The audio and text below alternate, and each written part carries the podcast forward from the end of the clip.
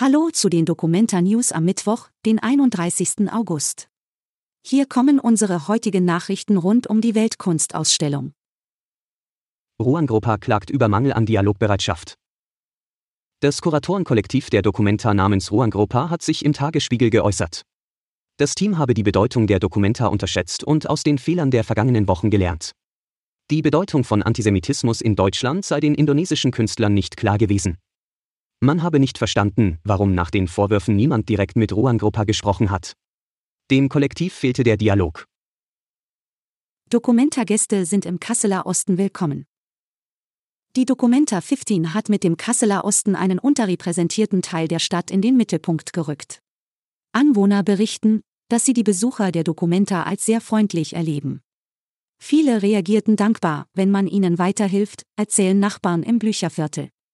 Allgemein wird die Belebung durch die Kunsttouristen positiv aufgenommen. Erfahrungen über den Klimawandel im globalen Süden im Roro-Haus.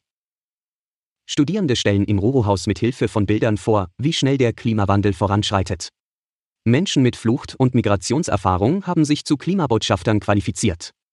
Sie berichten über eigene Erfahrungen, möchten den Menschen des globalen Südens eine Stimme geben und über den weltweiten Klimawandel ins Gespräch kommen.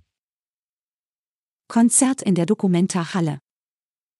Einfach ein schönes Konzert heißt die Veranstaltung, die am heutigen Mittwoch ab 16 Uhr in der Documenta Halle stattfindet.